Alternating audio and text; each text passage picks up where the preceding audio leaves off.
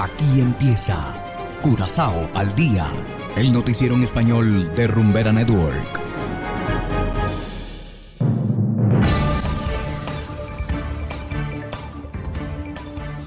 Un feliz día para todos, estimados oyentes de Rumbera Curazao 107.9 FM.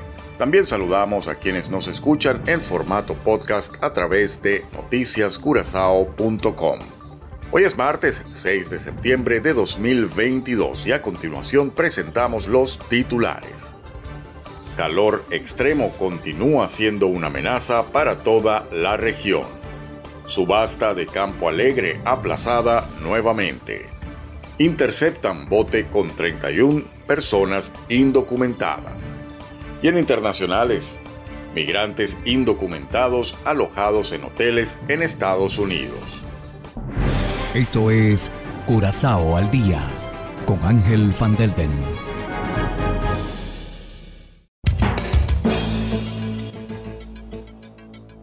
Empezamos con las noticias de interés local. Entre ayer y hoy casi no se ha registrado viento. Debido a esto, el aumento del calor es algo de esperar. El servicio meteorológico ha estado emitiendo códigos amarillos todos estos días. Los calores excesivos pueden causar problemas de salud como insolación, calambres y fatiga. El servicio meteorológico aconseja a la gente que beba suficiente agua. Tampoco se recomiendan esfuerzos adicionales, especialmente bajo el sol. Y continuamos con las noticias. Una vez más fue cancelada la subasta de Campo Alegre.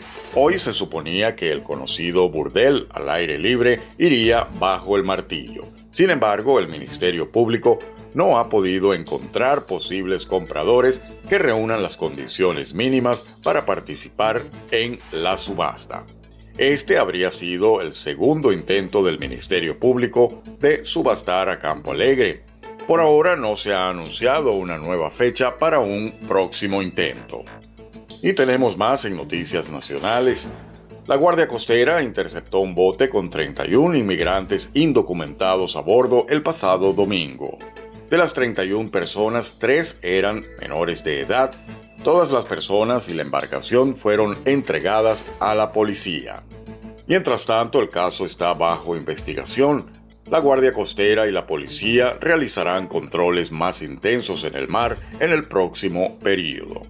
Estos controles se centrarán en el transporte ilegal de drogas, la trata de personas y el contrabando de armas de fuego. Hacemos ahora una pequeña pausa y enseguida regresamos con más de Curazao al día. Hagan lo que hagan, pongan lo que pongan. Aquí la rumba tiene nombre. Tú me saliste mala, mala, mala y cara. Rumbera Curazao no tiene rival, solo para ti. 100% Latino Mix. Si eres feliz, estás aquí. Continuamos ahora en el ámbito internacional. Cientos de migrantes enviados desde Texas a Washington, D.C. están hospedados en hoteles por el gobierno local. Estos hoteles proveen alimentación y servicios básicos, pero ¿qué tan sostenible es esta ayuda? Hacemos contacto con Divalicet Cash de La Voz de América, quien nos tiene más detalles. La vida dentro de un hotel en la capital estadounidense representa la nueva realidad para cientos de migrantes que fueron enviados en buses desde Texas. Al menos ocho hoteles de la ciudad se han convertido en una casa temporal para indocumentados y sus movimientos son monitoreados por el gobierno capitalino. Sí, sí, claro, ellos aún todavía siguen viniendo y nos están acá ayudando a lo que es en la parte de la salud y educación, que es muy importante. Aunque a Washington se le ha denegado dos veces la ayuda de la Guardia Nacional para recibir a estas personas, la alcaldesa Muriel Bowser continúa hospedando y cubriendo sus necesidades básicas. Vamos a seguir adelante con nuestra planificación para garantizar que cuando las personas pasen por DC en su camino hacia su destino final, tengamos un entorno humano para ellos.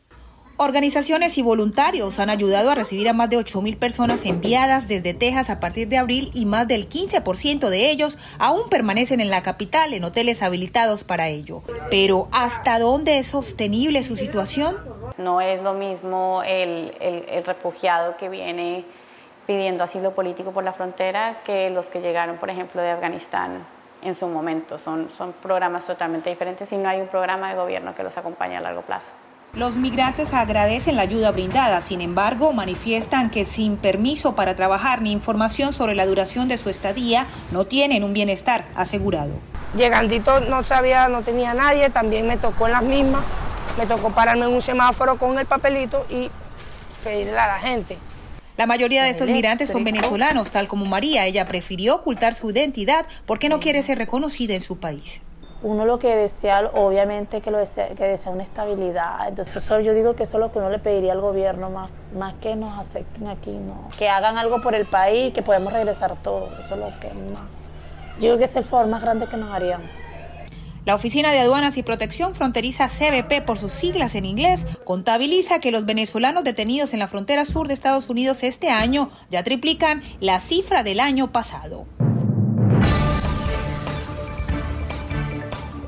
Y bien, estimados oyentes, de esta manera hemos llegado al final de Curazao al Día.